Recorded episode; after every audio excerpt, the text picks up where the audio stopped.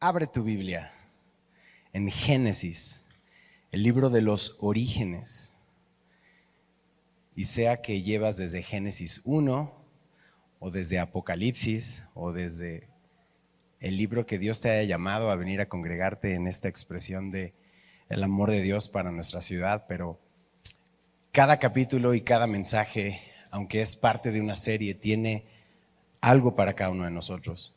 Y Génesis capítulo 15, vamos a leer los versos 4 al 6 y oramos.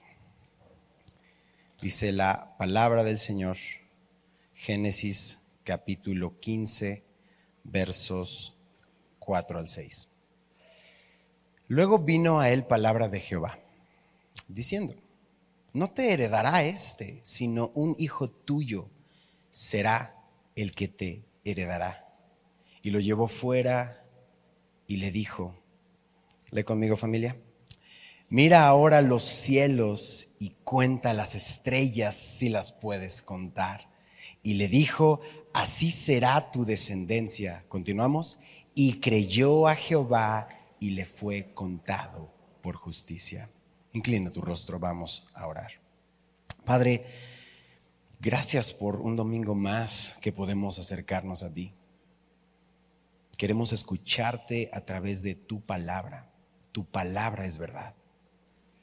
Y así como Abraham, queremos creerte, Señor. No solo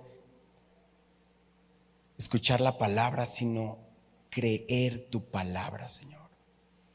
Queremos creer lo que tú dices acerca de la vida, acerca del mundo, acerca de nosotros mismos. Rendimos entonces esta mañana nuestra mente y nuestra voluntad a tu señorío. Háblanos, Señor, te lo pedimos en Cristo Jesús. Y la iglesia dice, amén. Así nos encontramos entonces en el capítulo 15.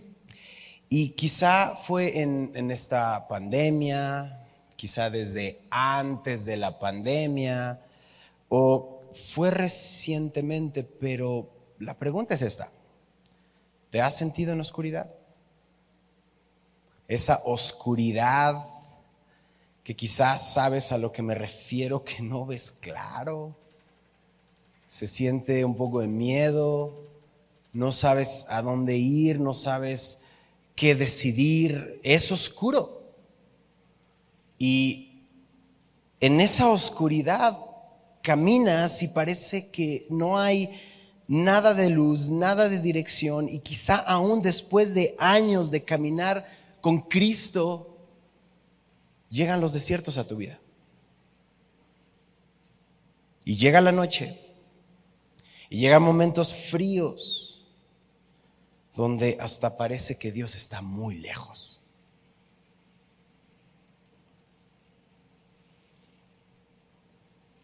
No lo escucho, no te escucho, Señor. No escucho tu palabra, no escucho tu dirección, no puedo ni siquiera escucharte. Me cuesta trabajo orar, me cuesta trabajo leer, me cuesta trabajo muchas cosas que veo que tengo que hacer, pero no están en mí. Quizás yo soy el único, pero estoy seguro que hay uno más por ahí que se ha sentido así el famoso misionero a China, Hudson Taylor, te recomiendo, incluso para Club Semilla hay, libros acerca de su testimonio eh, de este misionero, Hudson Taylor, para que lo lean en familia.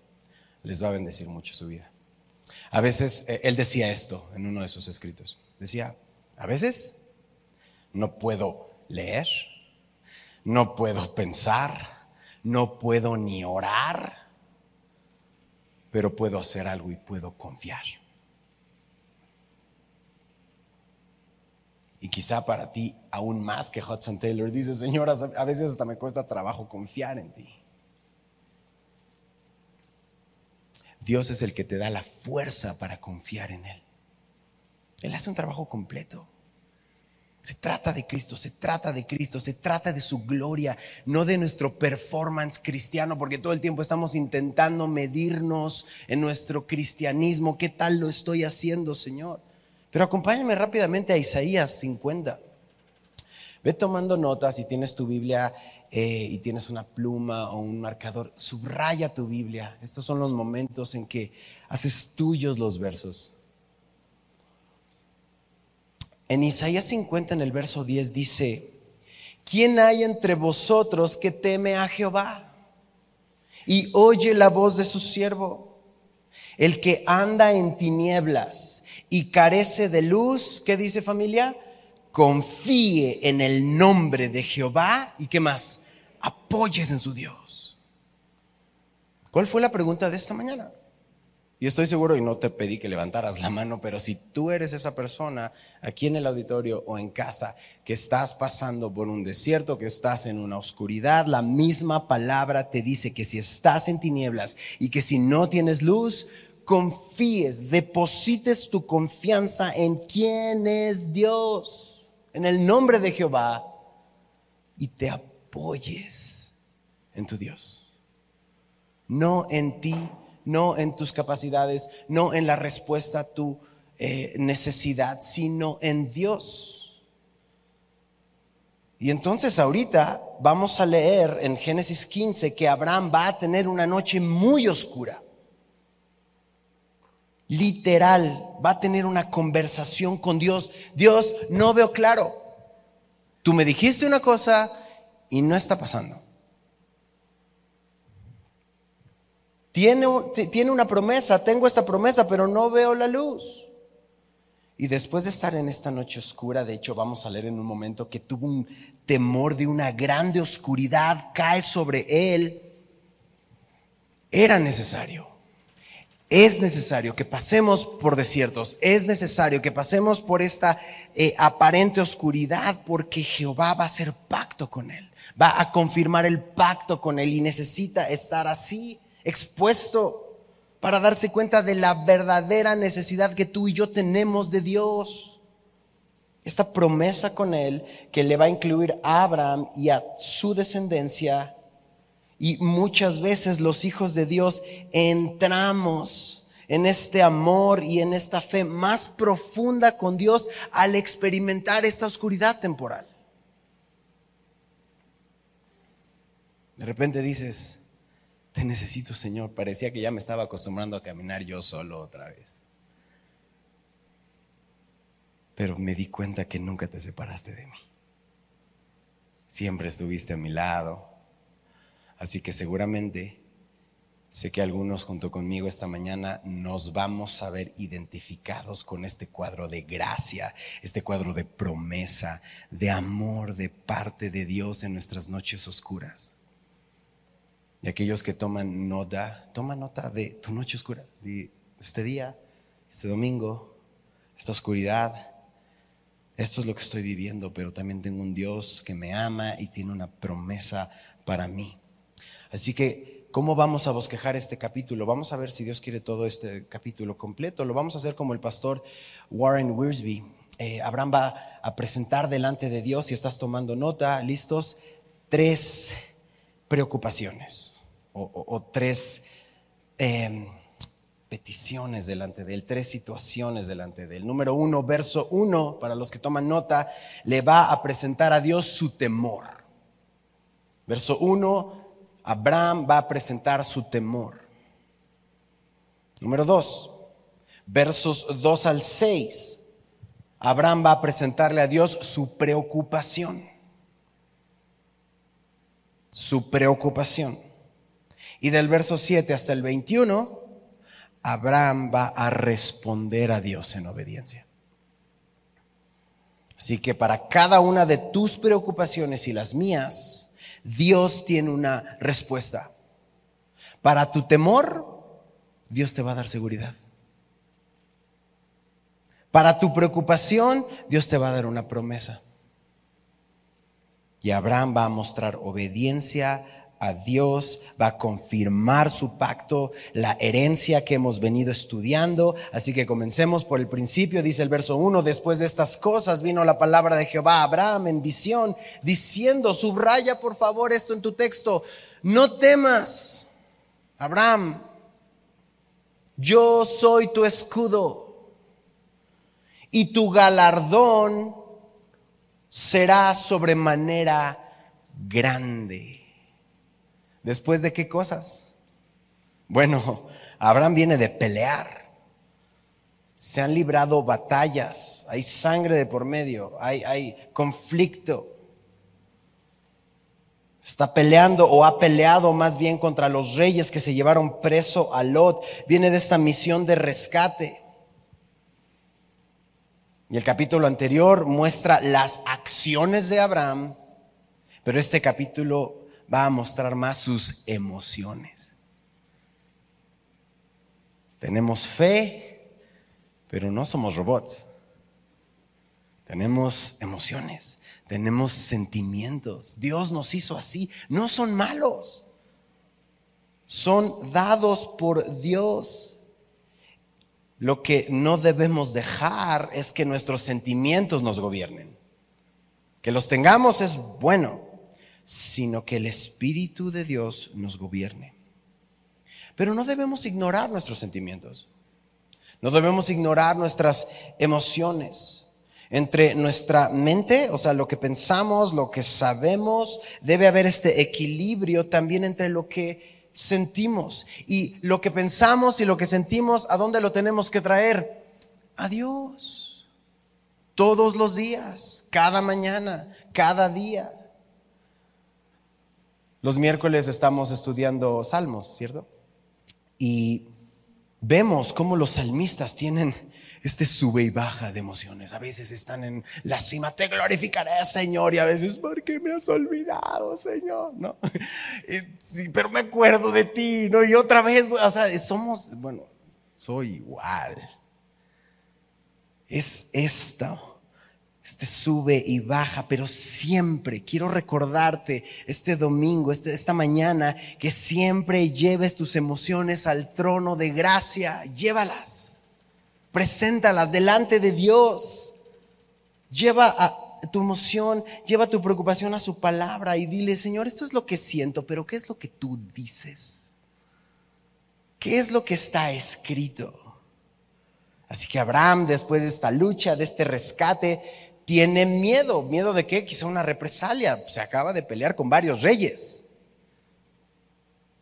Y quizá tiene miedo de una venganza. Quizá tú hoy tienes miedo de algo similar.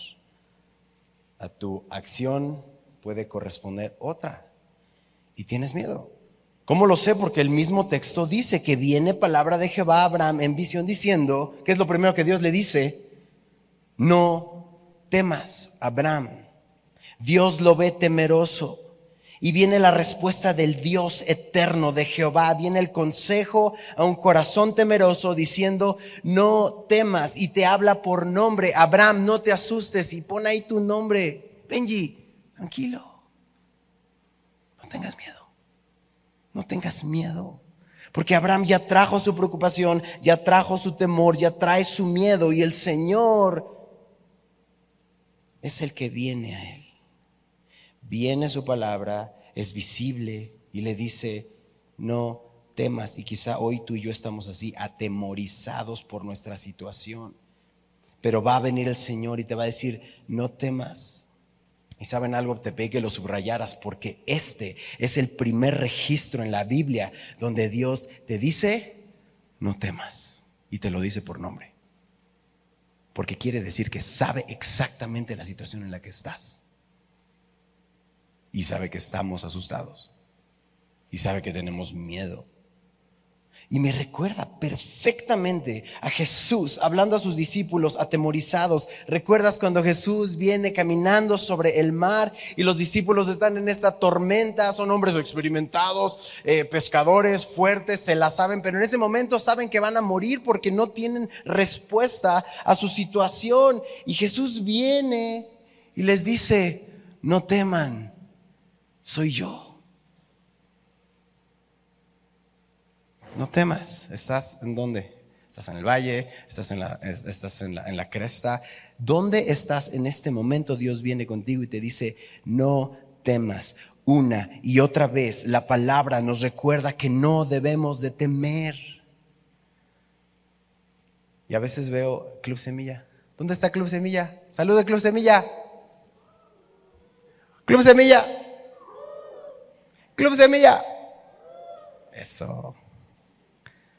A veces tengo que ver a Club Semilla para recordar lo valiente que son los chicos. Confían. Confían en Dios, confían en sus papás. Necesitamos responder de la misma manera. Y quizá lo has escuchado antes.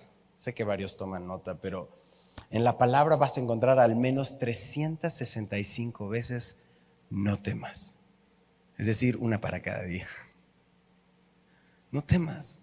Y mañana no temas. Y pasado no temas. No temas. ¿Por qué? Nada más porque échale ganas a pechugue. No.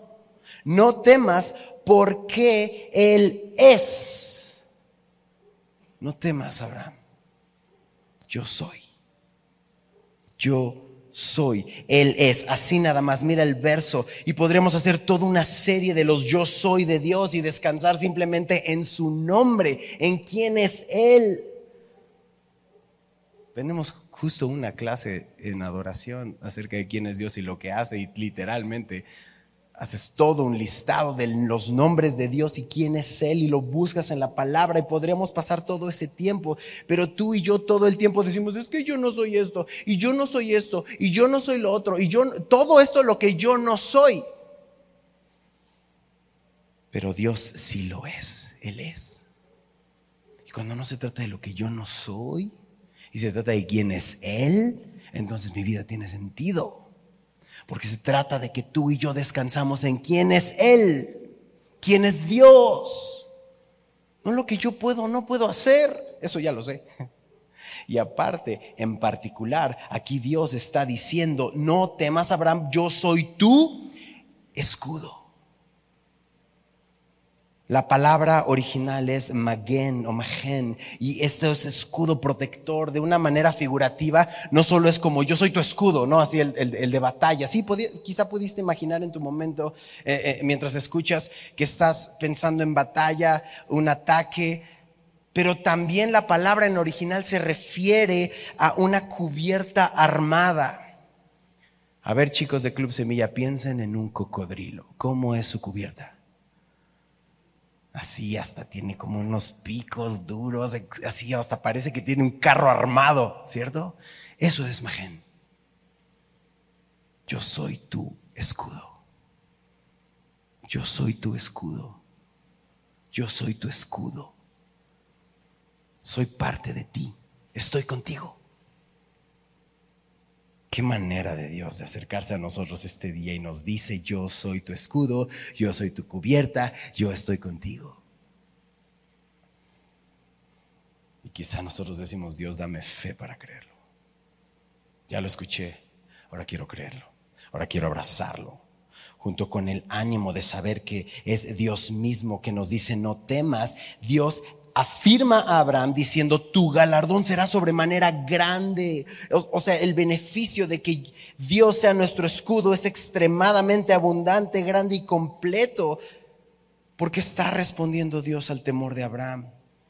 Protección y provisión. Yo soy tu escudo, tu galardón será grande. ¿Qué es lo que todo el mundo quiere? Protección y provisión. ¿Qué es lo que todo el mundo está trabajando todos los días para obtener? Protección y provisión. Y Dios le está diciendo a un corazón temeroso, no temas, yo soy tu escudo y tu galardón será grande. ¿Te das cuenta cómo es Dios con nosotros? ¿Te das cuenta cómo Él viene y, y, suple y satisface? Porque Dios es el único que puede prometerlo. Los políticos lo prometen en cada campaña, protección y provisión. Pero el único que verdaderamente puede prometer y cumplir, ¿quién es?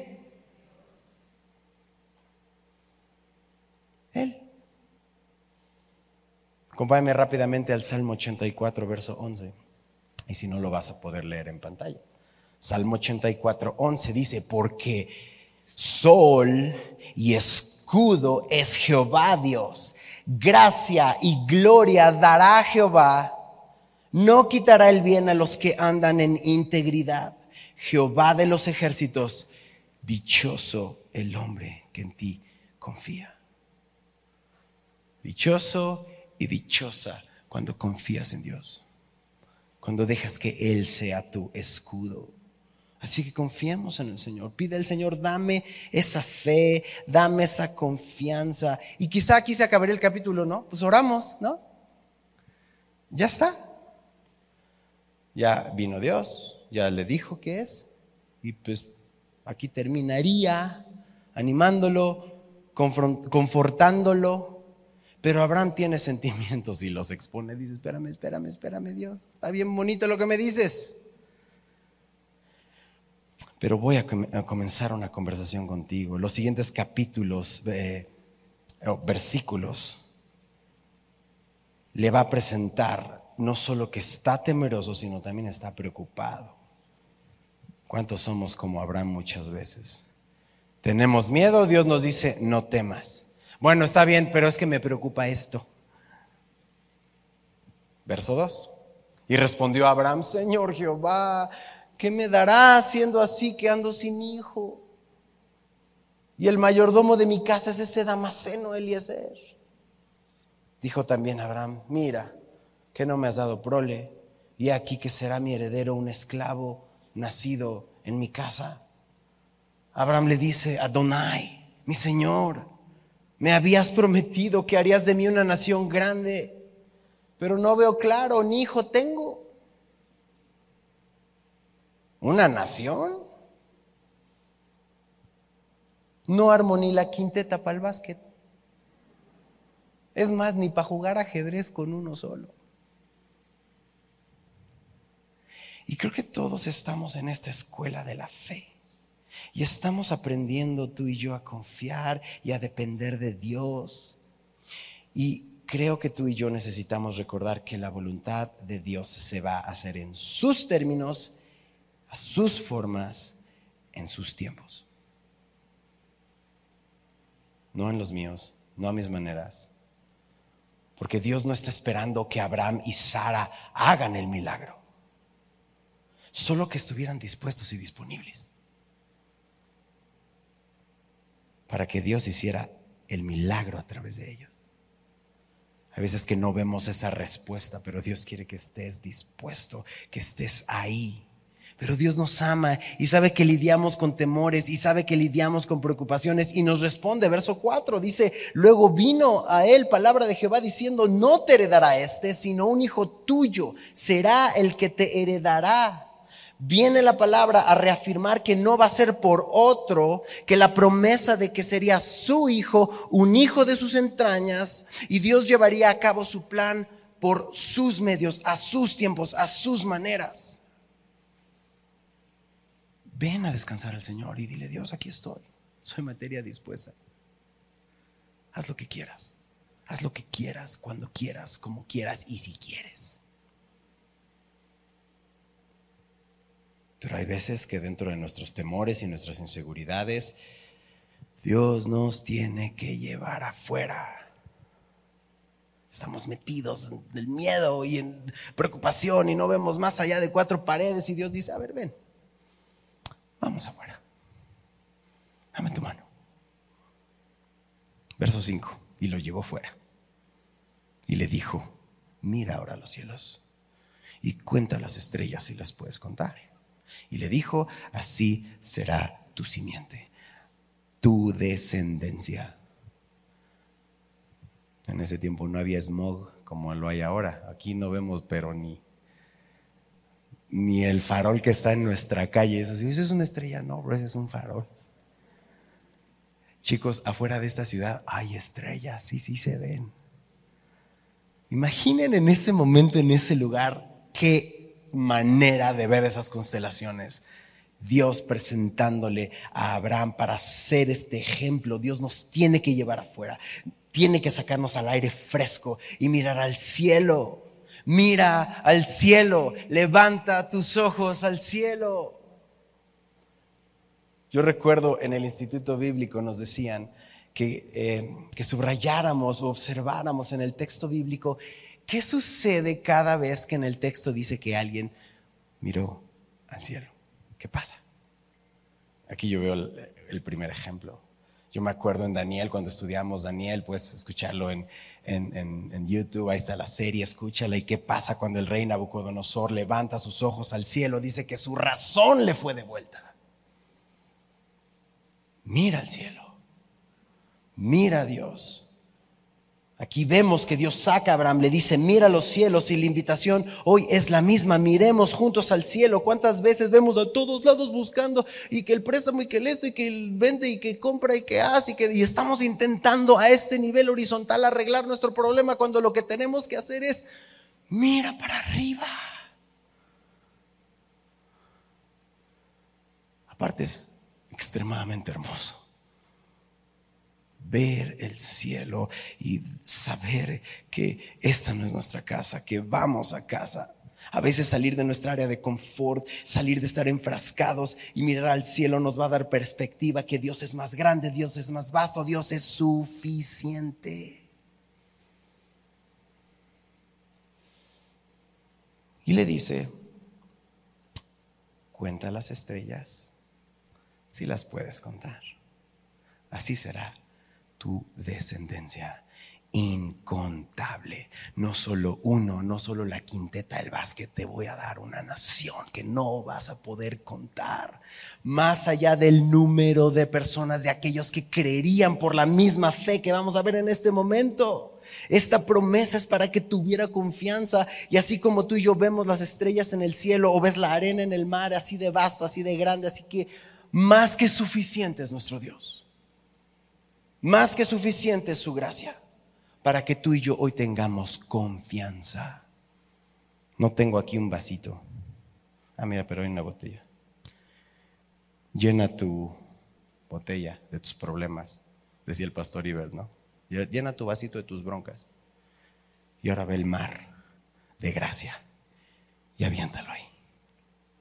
Por más que llenes tus problemas y tus situaciones y tus tristezas, no se comparan cuando las echas al mar de gracia. Los cubre completamente. Ese es Dios, ese es tu Dios. A Él va, se trata de Él. Y mira cuál es la respuesta de Abraham. Esta es la que conoces. Y creyó a Jehová y le fue contado, ¿qué dice el texto? Por justicia. La palabra creyó te da la idea de construir en firme, soporte, tener certeza de lo que Dios dice, de quién es Él. Yo solo permanezco y callo en saber que tú eres Dios, yo no lo soy. Tú eres Dios, tú lo has dicho, tú lo has prometido. Así que establezco mi fe, continúo mi fe, verifico mi fe tal como un bebé recién nacido confía en su mamá o en su papá que lo tiene en el brazo. ¿Tú crees que se preocupa? Él sabe que va a tener su comida cuando llora, cuando pide. Y no sabe si ya pagaron el recibo de la luz o si está, hay electricidad. No tiene idea de nada. Él solo reposa. Y así como tú no dejarías caer un bebé, Dios no te va a dejar caer nunca. Así, hermano, es que yo una vez tiré al bebé, que es que es que. No, esa es otra cosa. No te preocupes, hay perdón y misericordia. Es que a mí me tiraron de chiquito. Bueno, esa es otra cosa. Dios es bueno. El asunto es que le fue contado por justicia. Abraham le creyó a Dios y fue justificado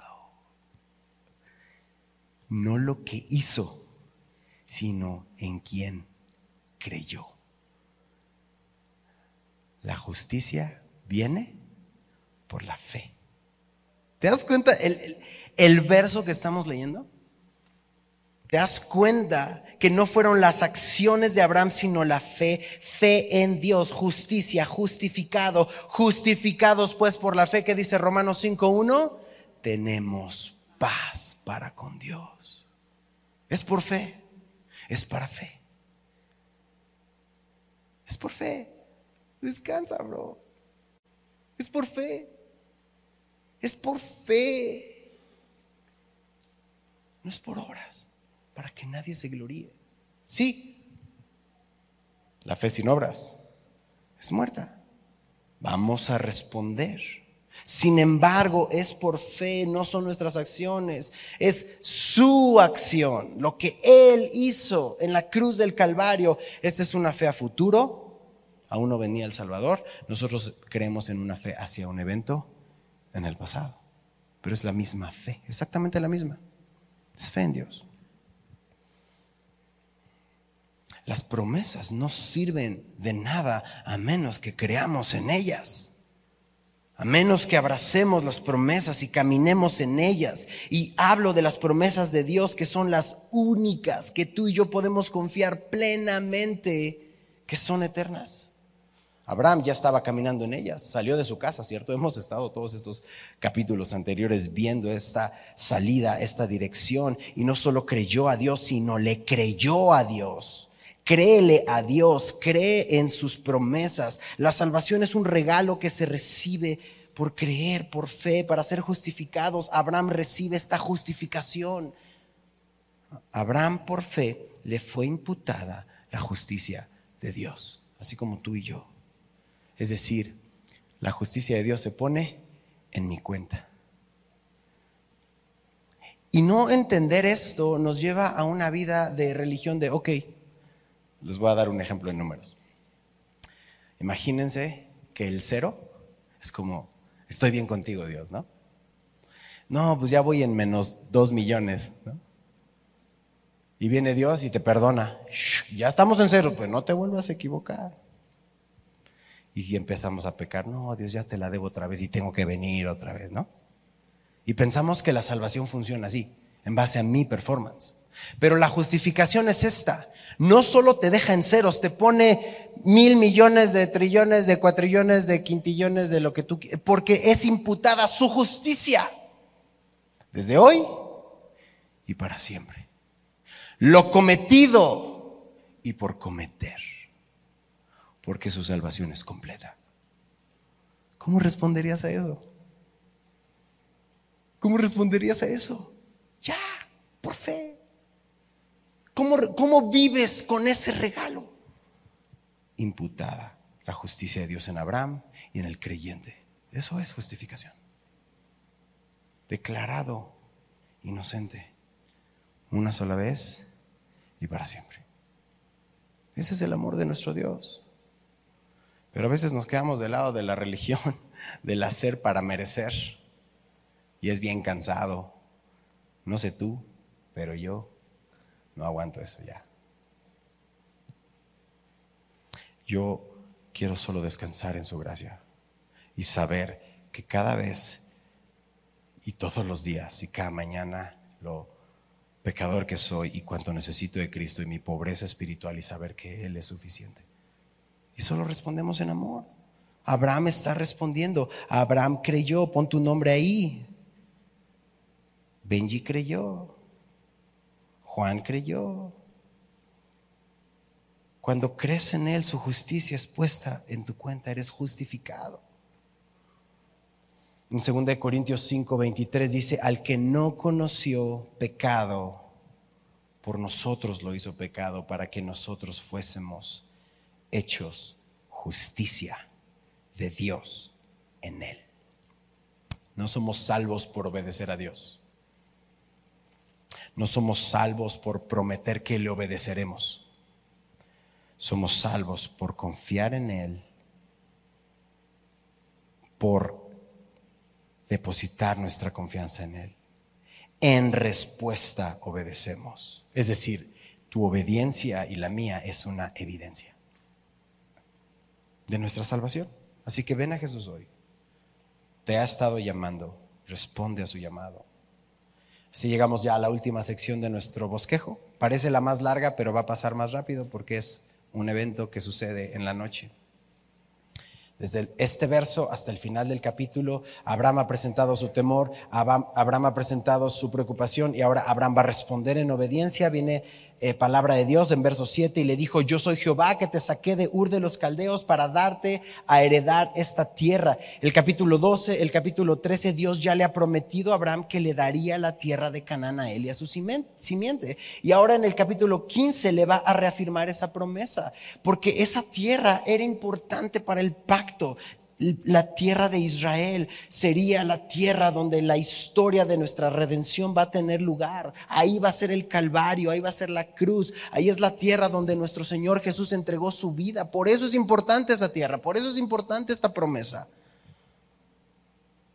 Así que quita de tu cabeza que es porque Israel era un pueblo especial, ¿no? Porque muchos tienen ese conflicto.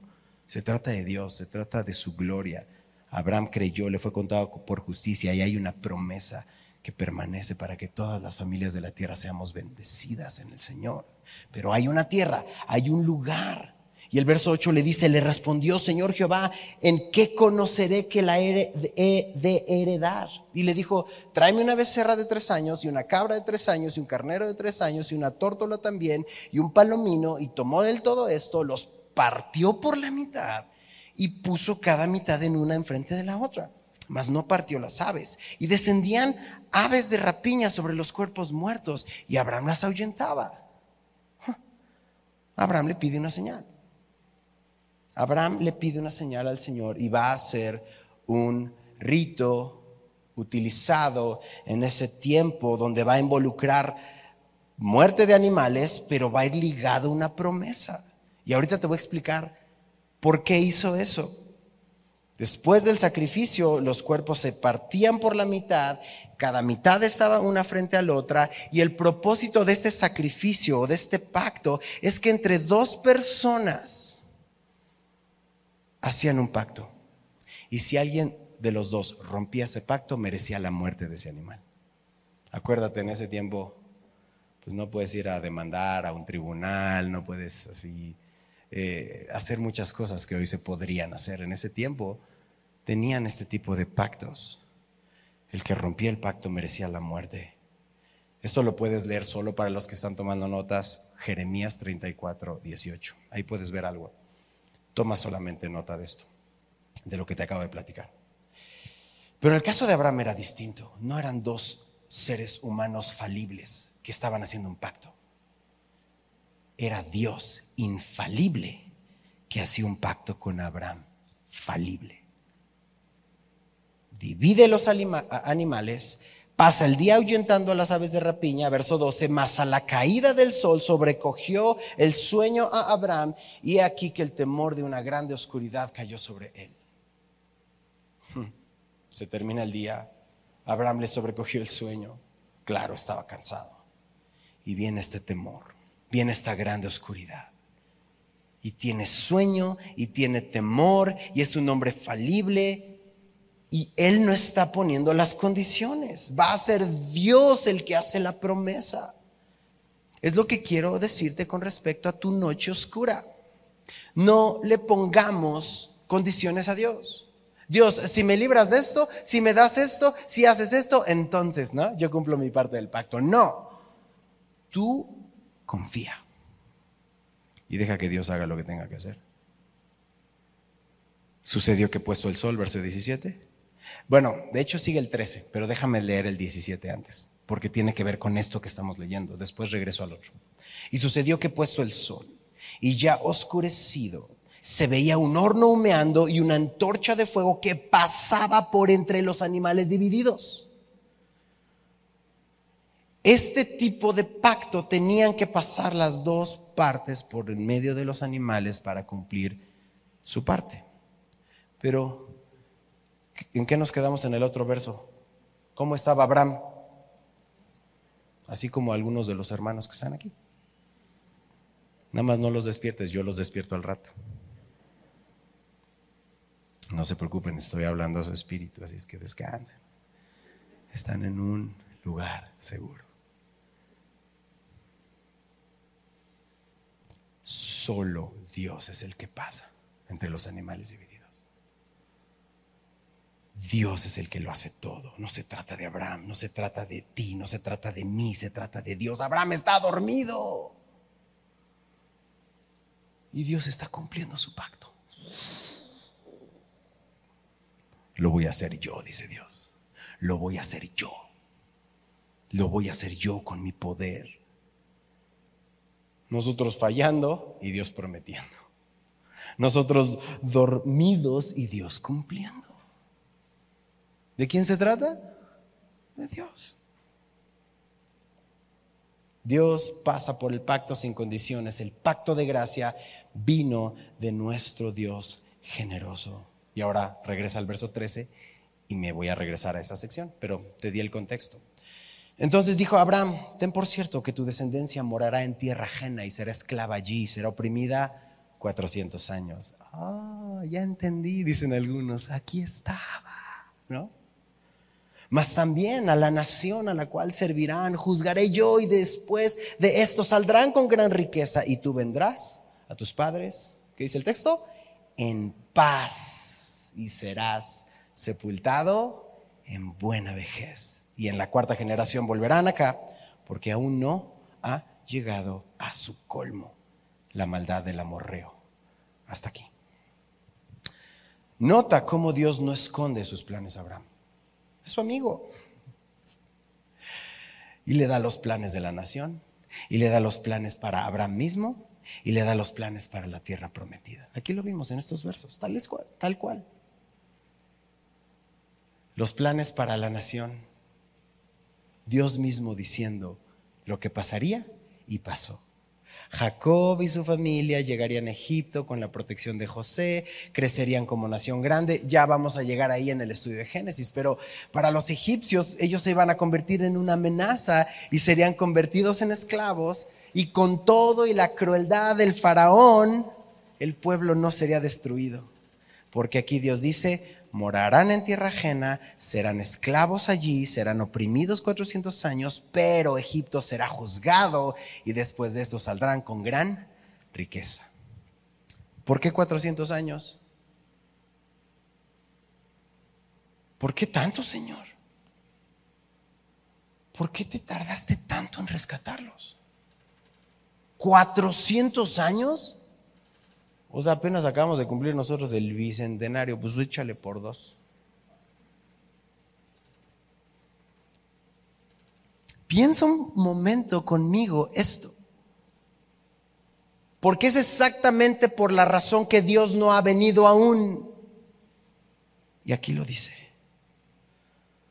Por longanimidad, por misericordia de los pueblos paganos que habitaban en esa tierra, que habitaban en Canaán, para que se arrepintieran.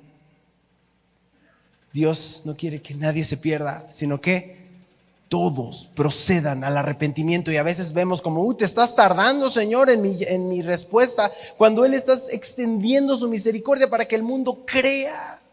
Y vaya que eran paganos, vaya que eran malos. Él estaba retrasando su juicio sobre la maldad de las naciones, así como lo está retardando en este momento, en este mundo malo, perverso. Y su iglesia, como Abraham, bien dormidos. Pero no se trata de su iglesia porque Dios va a hacerlo. Despertemos, despertemos, despertemos. Ellos tuvieron 400 años para arrepentirse la maldad del amorreo y hoy después de Jesús, ¿ya cuántos, tiempo, cuántos años pasaron? Dos mil al menos registrados. Ahí en tu celular, vele regresando a tu calendario y vas a ver que vas a llegar al año cero después de Cristo. Por eso tú y yo decimos, ven Señor Jesús, pero también sigue extendiendo tu misericordia.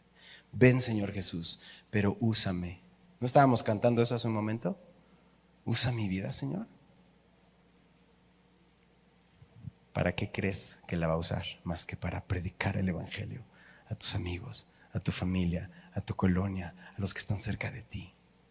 Para eso nos está extendiendo la misericordia y es importante ver este periodo de misericordia antes de saltar y juzgar. No, es que la entrada del pueblo de Israel y qué onda con estos versos, Benji. No, mira Dios, desde ahorita te lo estoy diciendo. En Génesis 15, estudiando la Biblia sistemáticamente, verso a verso, nos estamos dando cuenta el por qué llegó ese juicio sobre el amorreo. Y Abraham no ha tenido ni su primer hijo. Y Dios ya lo está prometiendo. Así que hoy lo estamos viendo, hoy lo estamos leyendo, que el juicio que Dios va a emitir por medio del pueblo de Israel a estos malvados pueblos, la justicia de Dios llegaría y llegó. Así como la justicia de Dios va a llegar a este planeta, a este municipio, a este país. Va a llegar porque lo dijo pero sigue extendiendo su misericordia. Y aún así va a ser misericordia. Abraham vendría, dice el texto, a sus padres en paz y será sepultado en buena vejez. Génesis 25 nos enseña que Abraham vivió 175 años. ¿Quién tiene ya 75 años, hermanos? ¿Aquí hay alguien de 75? Te faltan 100, bro. O sea, para que te des cuenta, buena vejez. Dios nos da la oportunidad de vivir estos años y con todo y nuestros altibajos que ya leímos y leeremos aún más en la vida de Abraham, la constante fue Dios y su fidelidad. Una vida plena no es el número de años de nuestro pastel de cumpleaños, sino la plenitud de Dios en nuestras vidas diarias. Esa es una vida plena. Y cuando nos toque partir a casa, gloria a Dios habremos cumplido nuestro testimonio. Ser menos como nosotros y más como Él. Menos de mí, más de Él. Morir a mí cada día y que Él crezca. Terminamos verso 18 al 21. En aquel día hizo Jehová un pacto con Abraham, diciendo, a tu descendencia daré esta tierra, desde el río de Egipto hasta el río grande. ¿Cuál es? El río Éufrates.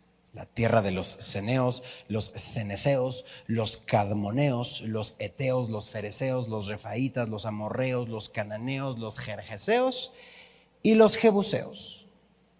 Al inicio le había dicho Dios que se fuera de su tierra a la tierra que le mostraría. ¿Te acuerdas? Eso lo leímos ya antes. Ahora ya le está diciendo, a esta tierra. Te toca desde aquí hasta acá. Ya le está diciendo exactamente cuál es la promesa, desde el río de Egipto hasta el río Éufrates. Esta tierra pertenece a Abraham, al hijo de la promesa Isaac y a sus descendientes. Y lo vamos a leer en los siguientes domingos. Y realmente, aunque Salomón fue quien ejerció mayor dominio sobre la tierra de Israel, Israel nunca, hasta el día de hoy, poseyó completamente toda la tierra prometida. Y no fue por culpa de Dios. Basta leer Josué y jueces para darte cuenta por qué no. Pero Dios cumplirá sus promesas y cuando Jesús se siente en el trono de David, Israel va a alcanzar la plenitud, toda la tierra prometida por Dios. Así que el pacto de Dios con Abraham va mucho más allá de lo que Israel cree. Porque el pacto es incondicional y Él va a cumplirlo y se cumplirán las promesas de Dios. Porque las promesas de Dios, familia, no dependen de nuestra fidelidad o nuestra obediencia. Él ha prometido. De la misma manera el nuevo pacto, el que ha establecido Jesucristo. ¿Te acuerdas cada Santa Cena leemos esta copa es el qué?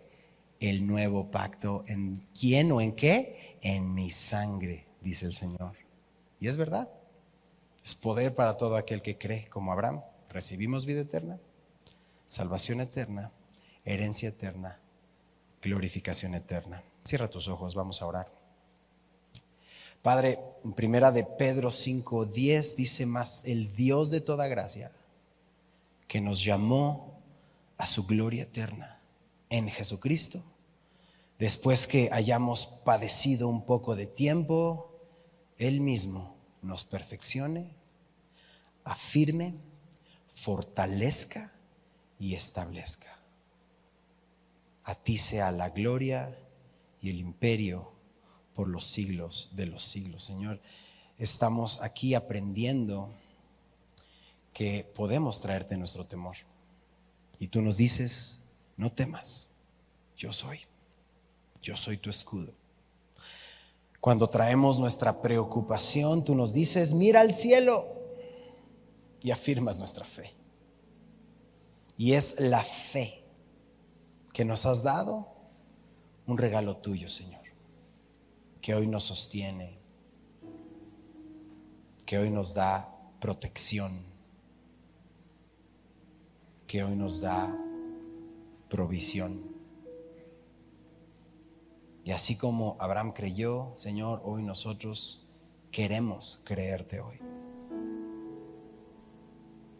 Señor, trae fe salvadora a este lugar, a donde llegue esta transmisión, sea en vivo o en el momento que alguien la escuche.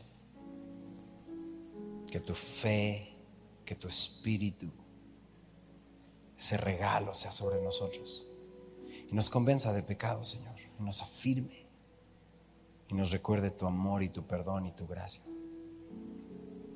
Te lo pedimos. Y antes de abrir nuestros ojos, si hay alguien en este auditorio que nunca ha tomado esa decisión de fe y dice, yo quiero esa fe salvadora, levanta tu mano y déjame orar contigo. Si es tu caso este día, solo levanta tu mano, déjame identificarte y orar contigo. Si hay alguien en Dios te bendiga, manténla un momento así, levantada y ahorita voy a pedir que la bajes. Dios te bendiga. Si no te veo, no te preocupes, Dios sí te está viendo y es quien importa. Ya, ya pueden bajarla. Y si estás en casa o en un lugar, pon tu manita, déjanos orar por ti. Puedes usar mis palabras, puedes usar las tuyas, pero como vimos aquí es con fe descansando en lo que Él dice. Señor, levanto a mis hermanos.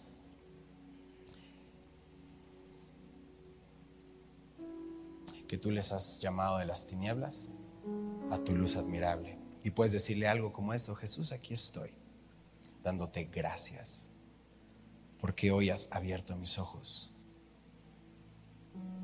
has abierto mis oídos, y en mi miedo y en mi preocupación me doy cuenta que lo más importante es estar en paz contigo. Y hoy, Señor, recibo el regalo de salvación. Guíame, Señor. Lléname de tu espíritu. Hazme ser parte de tu familia, Señor. Y lléname de ti cada día, Señor. Te lo pido y te doy gracias. En Cristo Jesús. Y juntos decimos. Amén. Vamos a ponernos de pie familia y despedirnos adorando al Señor.